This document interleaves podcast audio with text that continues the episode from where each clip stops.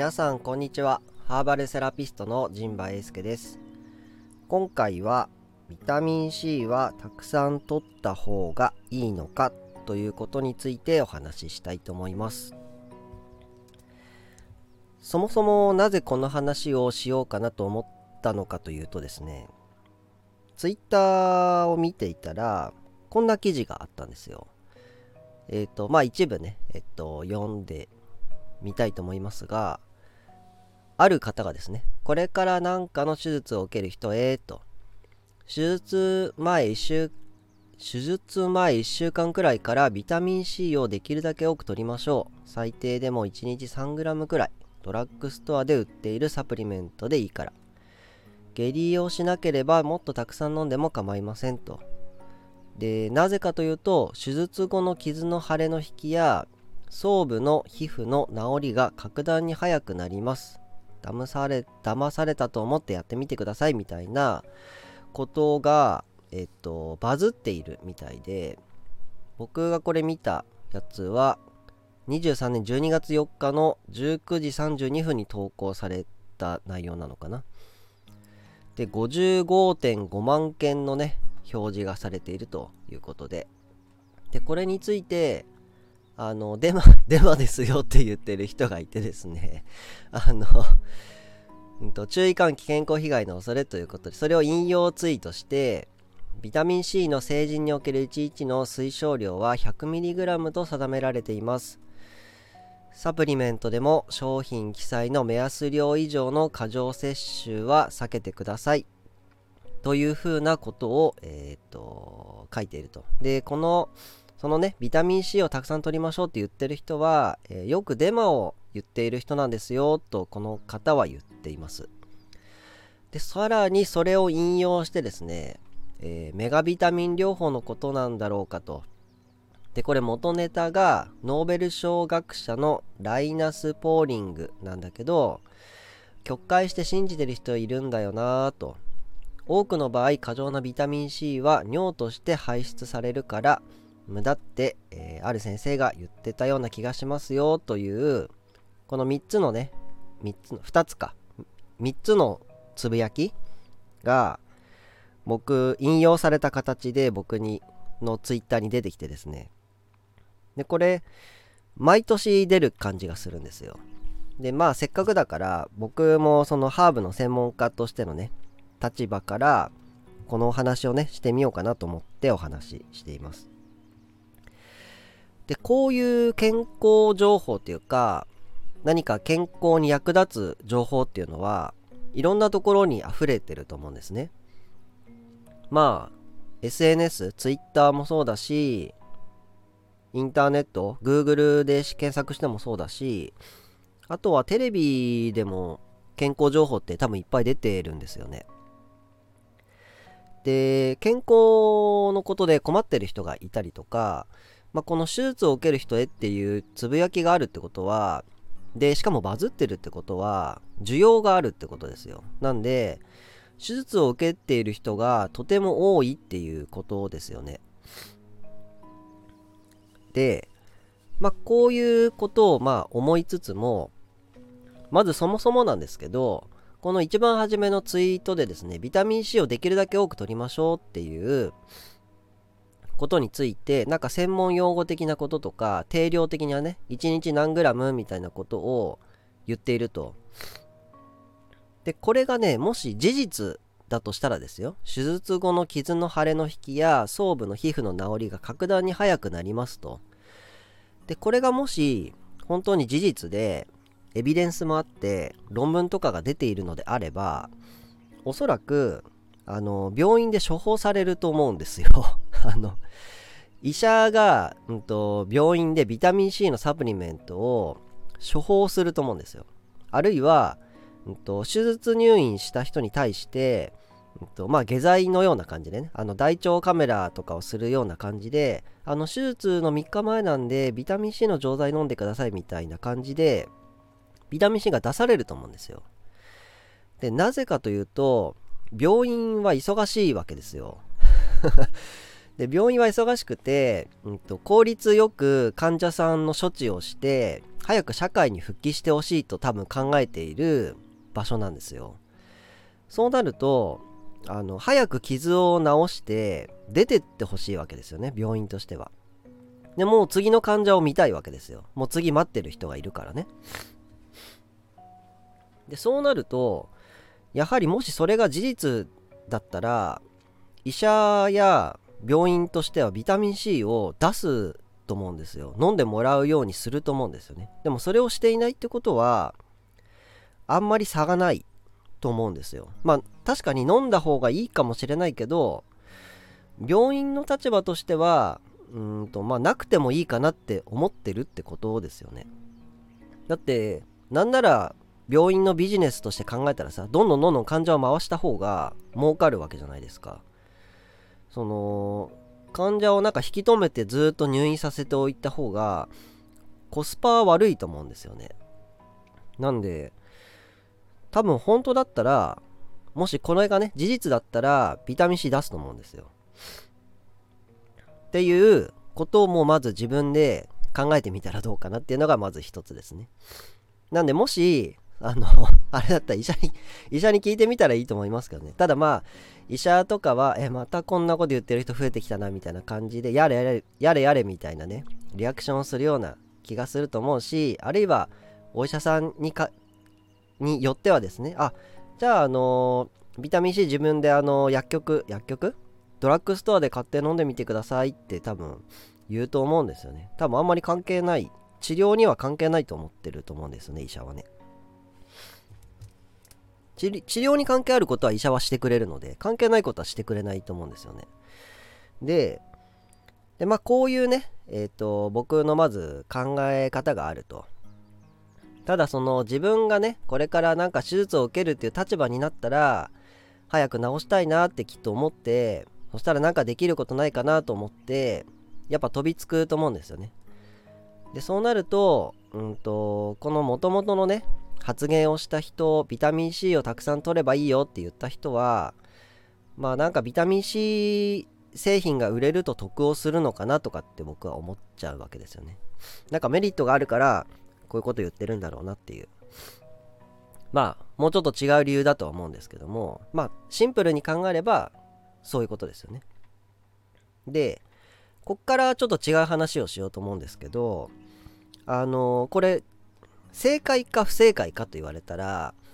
うんと、正直ねまず基本は、うんと、不正解だと思うんですけど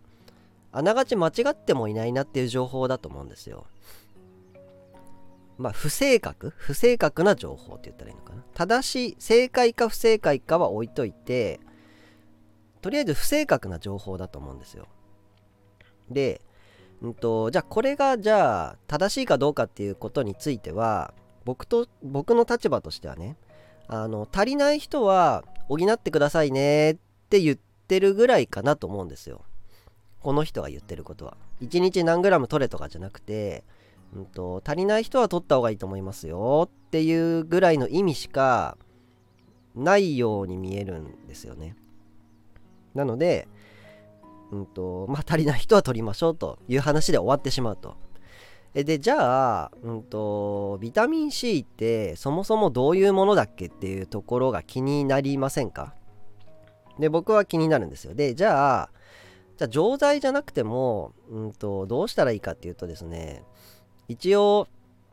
このリツイート2つ目にねリツイートした人は、うんと、ビタミン C の成人におけるビタミン C の1日の推奨量は 100mg と定められていると。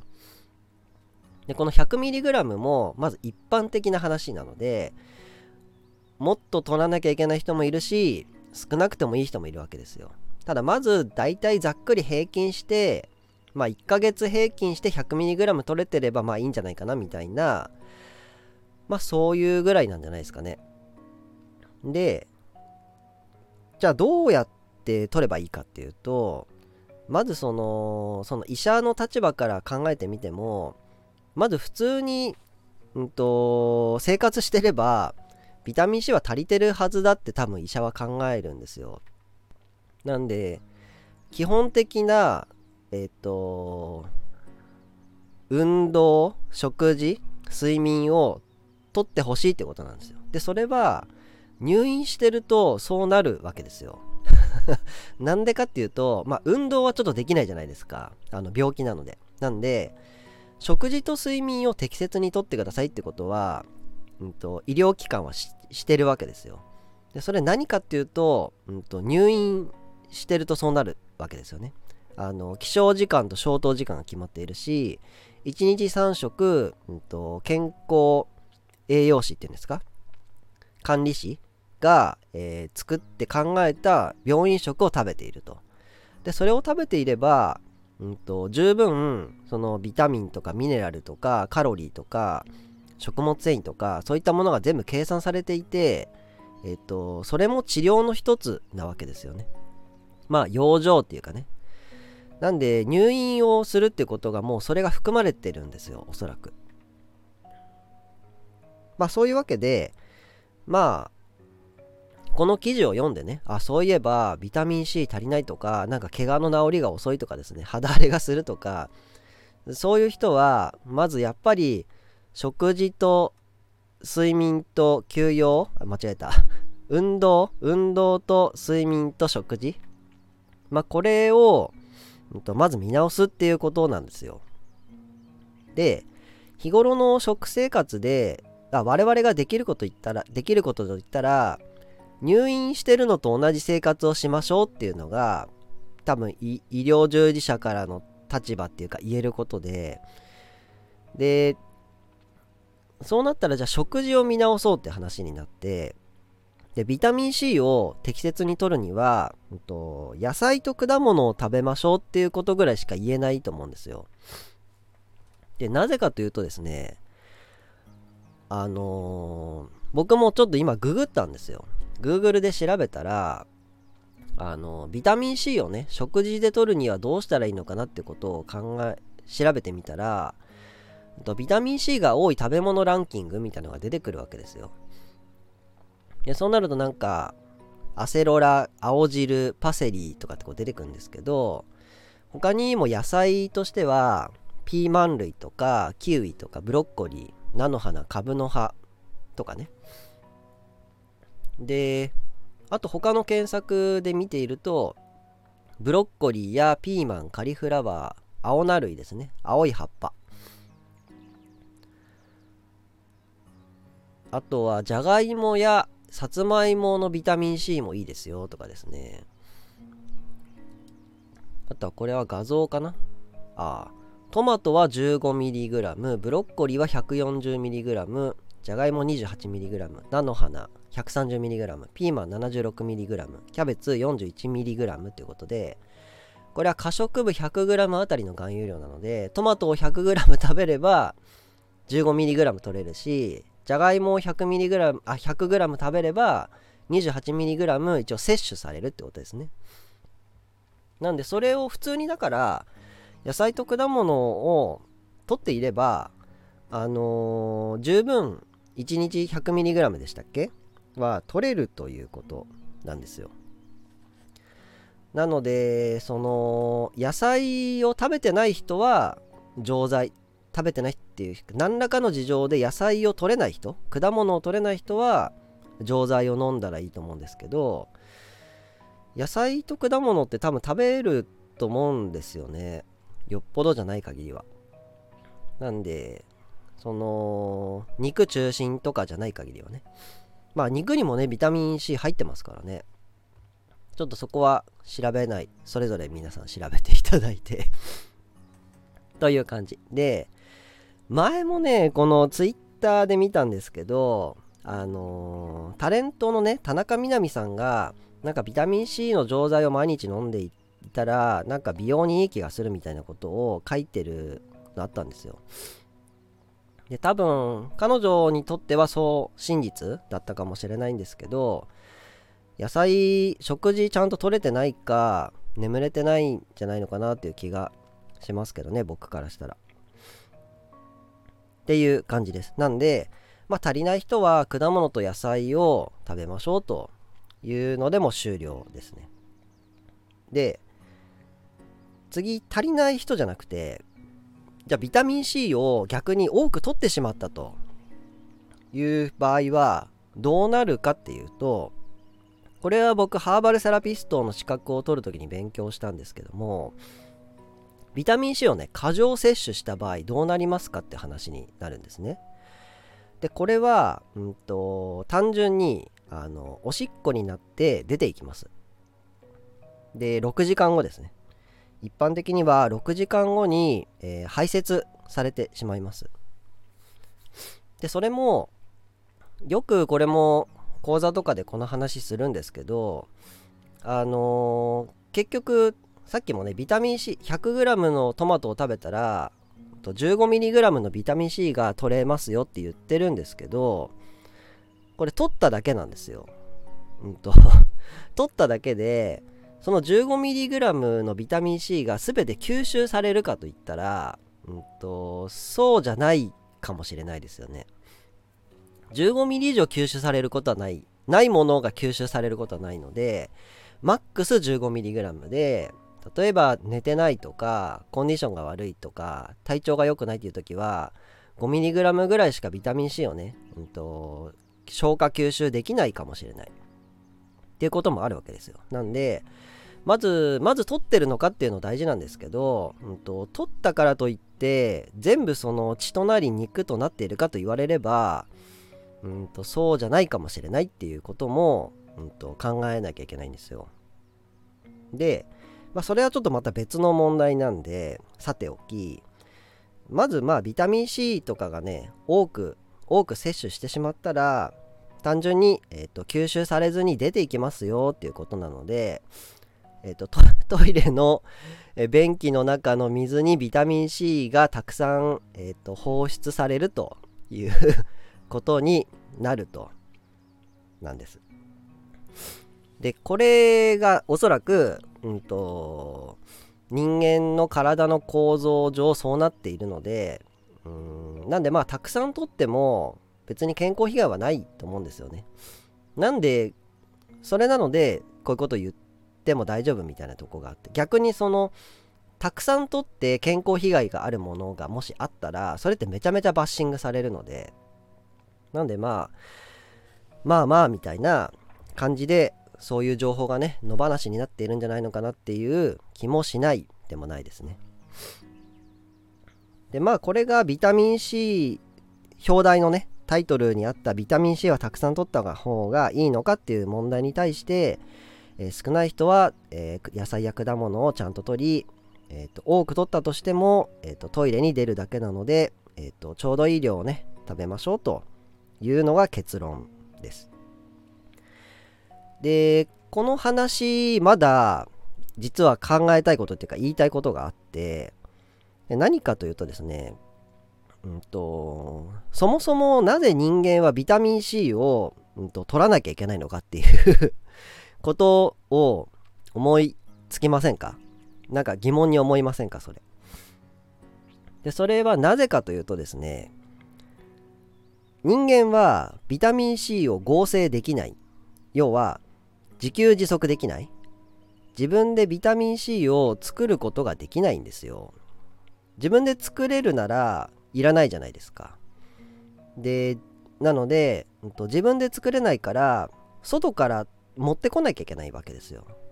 なんで食事自分で作れないものを食事として取らなきゃいけないっていうのが人間が生命活動をする上で大切なことじゃないですか。なんでまあ人間って一人じゃ生きていけないっていうのはそういうことも含まれるわけですよ。誰か他の何かがいないと人間って生命活動ができないわけですねだから地球が大事だよねっていう気持ちに僕はなるんですけどもまあそういうことなんですよ。でえっ、とじゃあ、うんと、野菜を食べてない動物もいるじゃないかと。その反論としてはねあの人間は一応雑食だからいろいろなものを食べるけどその肉食の動物は野菜取ってないからいいのかという話になるわけですよ。でこれはこれに対して2つ反論できることがあって僕。の立場としてはね。で1つは例えばライオン。ライオンは一応肉食動物って言われてるじゃないですか。で本当に肉しか食べてないかどうかはちょっと僕分かりませんけど一応まあそういうジャンルとします。で本当に肉しか食べてないとします。でそしたらビタライオンはビタミン C 欠乏症になるのかと。怪我の治りが遅くなるのかということなんですけどそんなことないんですよね。でこれは、うんと、僕がまあ何かで勉強どっかで知った情報なので正しくないかもしれないんですけどまず1つ目はライオンはねビタミン C を自分で合成できると言われてるそうです。っていうのを僕見ました。なんでライオンは自分でビタミン C を作ることができるから、うんと、外からね取る必要がないっていう説があるそうです。でもう一つは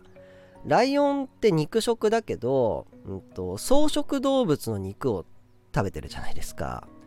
で別に血抜きもしてないし、うんと、焼いたりもしてないですよね。もうそのまま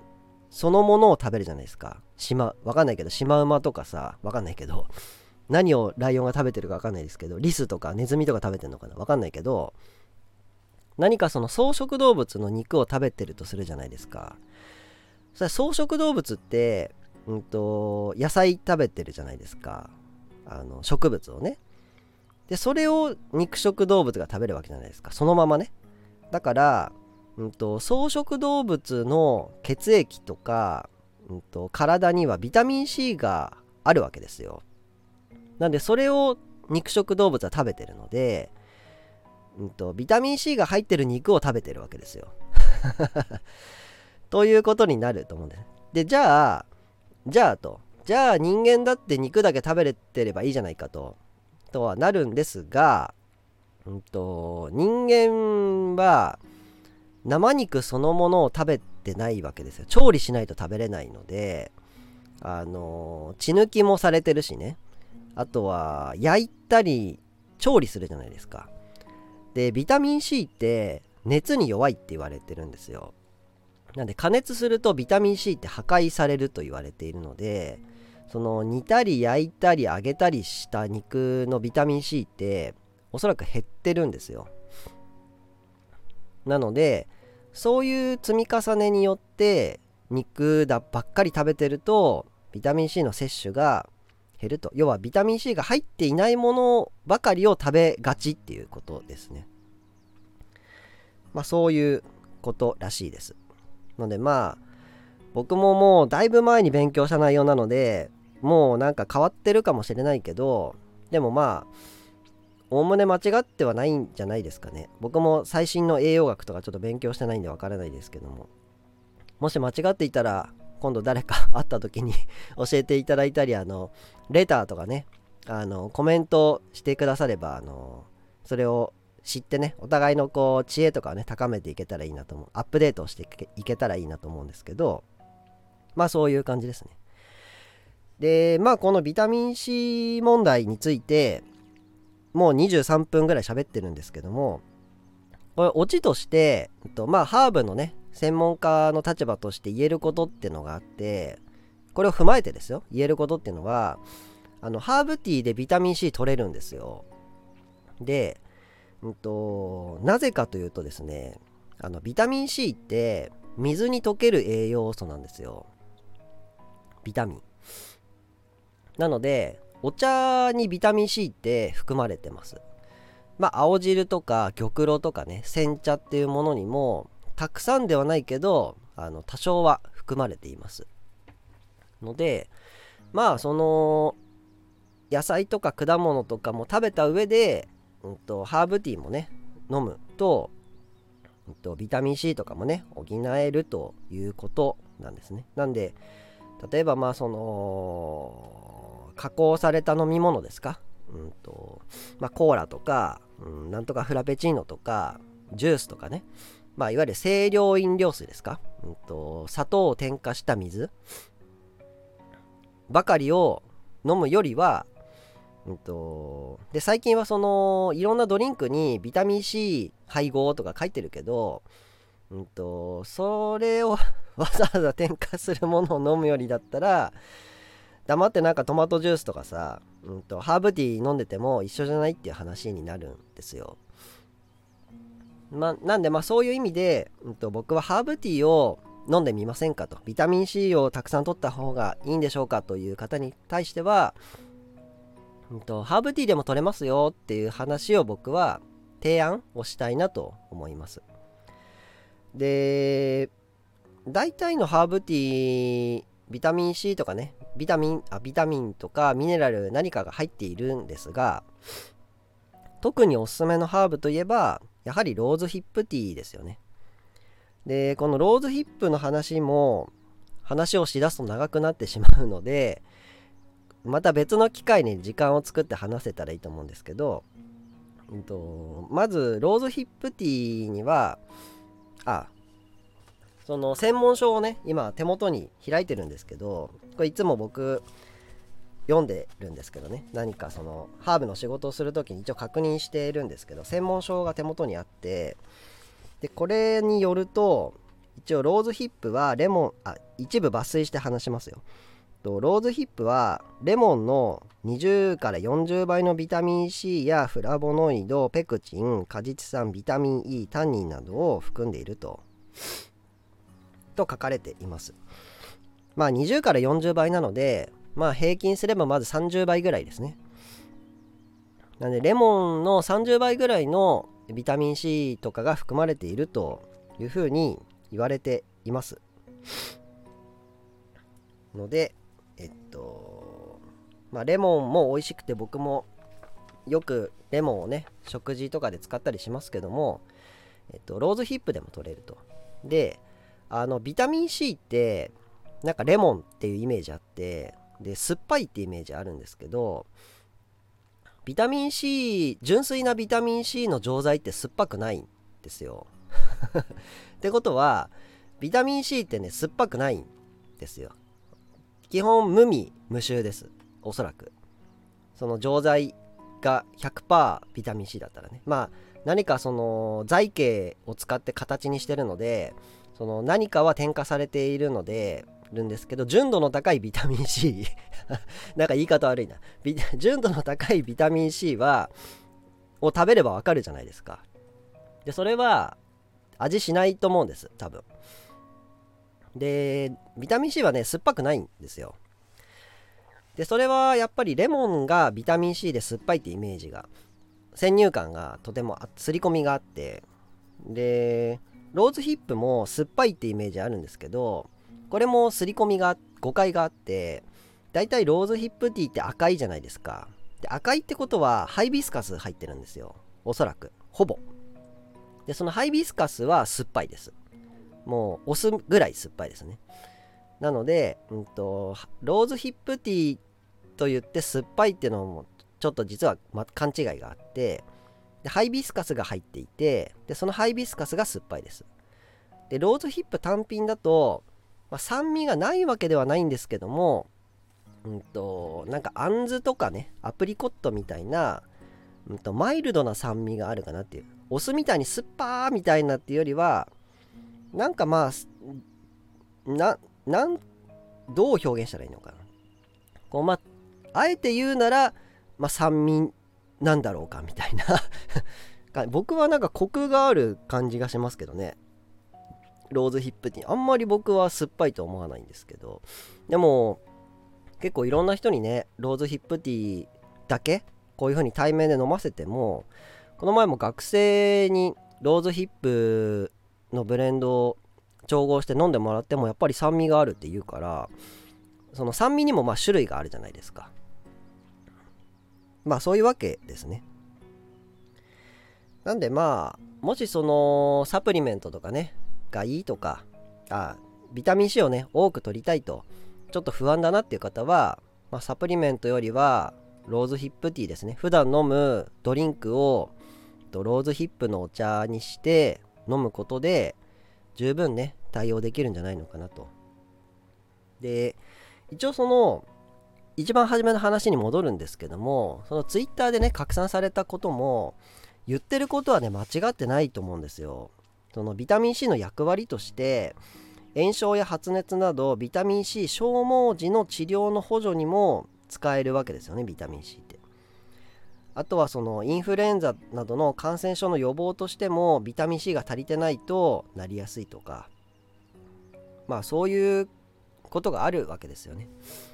なんでまあまあ繰り返しになりますけどもビタミン C は足りない人は取ればいいし多い人は別に気にしなくていいのかなっていう感じ。でそのためには、えっと、普通に食事野菜と果物を摂取する食事をちゃんとしてればいいっていうことですね。でそれでも不安であれば、えー、お茶、えーと、ハーブティーを飲んでみませんかと。でまあビタミン C の含まれてるハーブティーがあるので、えー、それサポートすると。ハーブティーだけでは多分1日 100mg は取れないんじゃないのかな。なんならまあ6時間後に出てっちゃうので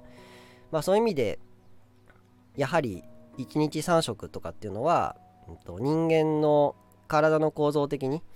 その過不足がないようにしておくっていう意味ではやはり食事はね3食ちゃんととりましょうっていうのがまあ理にかなってるよなっていう気がしますけどねローズヒップの話もうちょっとしようかなと思ったけどもう30分ぐらい喋ってるのでこのぐらいで終わりましょうかというわけで、えっと、本題はね、以上となります。で、最後、宣伝ですね。宣伝はですね、えっと、プラダでは、あの、ハーブティーをね、あの、販売してます。えっと、秋田市の方は、エリア中市のアグリ中市、えー、あとは、えっと、秋田市奈良山ペンギン村ですね。で、購入することができます。えっと、秋田市以外の方とかですね、えー、お忙しい方はですね、オンラインストアの通信販売からね、購入することができます。で、ローズヒップティーも確か、えー、買えるように、えっ、と、登録してると思いますので、選んでみてください。で、もし一応ね、ティーバッグをオンラインストアに上げてるんですけど、あのー、グラムで欲しい人は、あの、LINE とか何かしらメッセージを送る方法があります。オンラインストアからも問い合わせできるし、インスタグラムからもメッセージできるし、LINE からもメッセージできますので、えっと、ローズヒップを、えっと、グラムで欲しいんですっていうことを言っていただければ、えー、オンラインストアにね、商品を追加しますので、そこからご購入いただけたらいいかなと思います。あとまあ、別にそのプラーナだけが、うんと、そういう特別なものを扱ってるわけじゃなくて、その辺のスーパーとかですね、うんと、無印とか、えっと、輸入食品にもあのハーブティーって売ってますので、うんと、そこから買っていただいても、うんと、同じ話です。しかしてないです。僕はプラーナのハーブティーにしかそういうことがないとは僕は言ってませんので、うんと、他のお店でも買うことができますのであの試しにねやってみてもいいのかなと思います。ただまあ一応こういうお話もしてますので、あのー、このお話を聞いてね、ああ、そうなんだ、よかったなって思われましたら、うんと、応援という意味でね、いいねみたいな感じで、えっ、ー、と、うちの商品をね、買ってくれたら、こういう情報発信をね、続けていけますので、応援していただけたらと思います。というわけで、今回のお話は以上となります。最後までお聴きいただきありがとうございました。次回の配信もお楽しみに。